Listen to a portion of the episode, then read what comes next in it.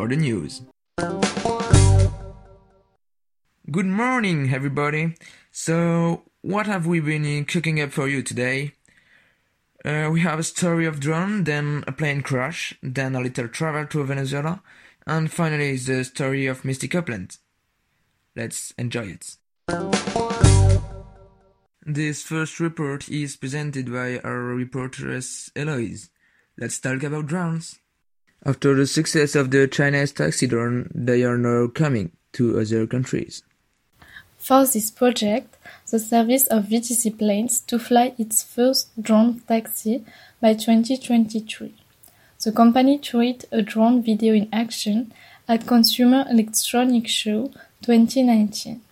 The drone's taxi, the Nexus, strongly resembles a Chinese taxi drone that had been the rage in past editions of the Consumer Electronics Show.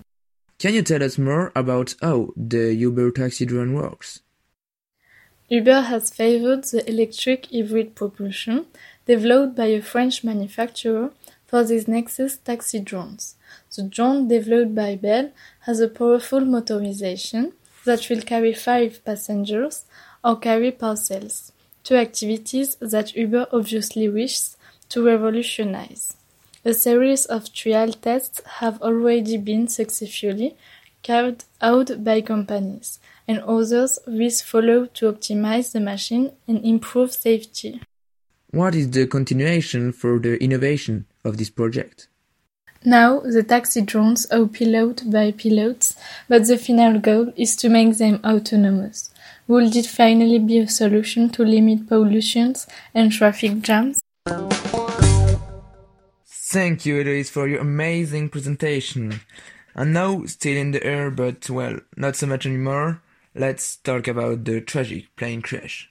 I'm gonna talk from the crash of the Boeing 737 MAX of Ethiopian Airline. We know that there were there were no survivor uh, after the, the crash. We know that there were uh, 157 people in the plane, so it's a huge loss. Uh, about the nationality of these people, we know that they were um, 32 Kenyans, 18 Canadians, 9 Ethiopians, 8 Americans, 8 Italian, 8 Chinese, 7 Britain, 6 Egyptian, 5 German, and 4 Indian, and 7 French too. Uh, we know that there were some person from the UNO because of a conference in Nairobi. We count 19 of them in the victims. The plane crashed near from Bishoftu in Ethiopia. Um, he was totally broken on the bottom. The weather condition outside were very good, no wind and nothing else. And today we, we know about the black box that they are in the French coast because Macron insists to receive this box because of the loss of some people which are French. We all know that there was a crash like this one in 2018. Why is there a second crash in this type of planes? What are the causes? About the causes behind this crash, we know that first the pilot asked the airplane to get back and he became a positive answer. About the this cra- the crash, we know that this is exactly the same story uh, that the the last crash of this type of plane. That means that first the plane loses uh, his speed, then the pilot send an SOS by saying that they have a problem, and finally the pilot lose the the control of this plane, and it's just a question of time to wait for the collision. So I'm sorry, but we definitely don't know what is the real problem. But what are the consequences of this crash?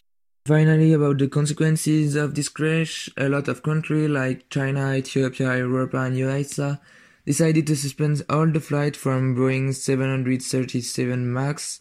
Uh, they are no longer allowed to take off. Um, for Boeing, it's a huge, uh, it's have huge consequences because first they lose uh, a lot of money, but second they lose the trust of their clients.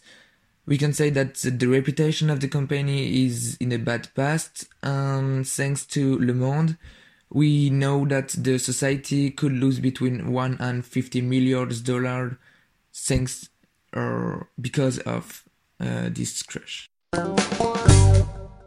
So I hope that you will not be scared about the planes, cause it's still the safest way to travel around the world.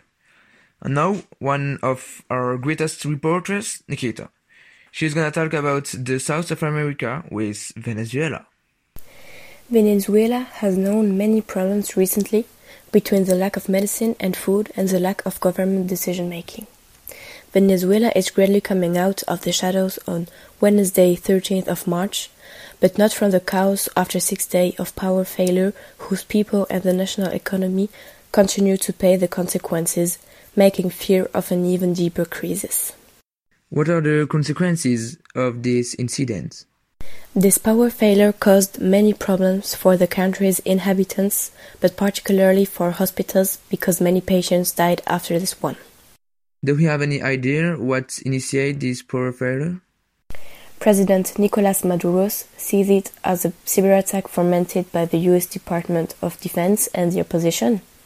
Uh, this is technically possible, according to the experts who nevertheless consider it improbable and point out the lack of maintenance of the country's infrastructure. Venezuela has never really had any problems, and what is happening there right now shows us that we are never immune to disaster.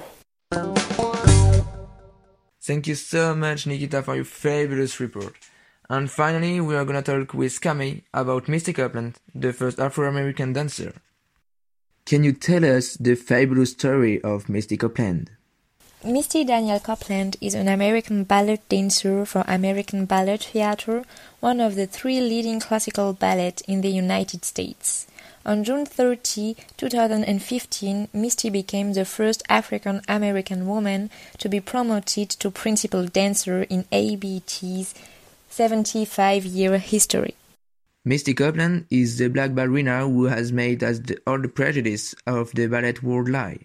By picking up this title, the African American who started dance at 13 years old, an age considered late in classical dance, has just swept away all the prejudice. Misty often repeats, I had moments of doubt, moments when I wanted to stop everything, because I didn't know if there was a future for an African American who wanted to reach that level, but I wanted to prove that it was possible. How can we be inspired by this young woman's achievement?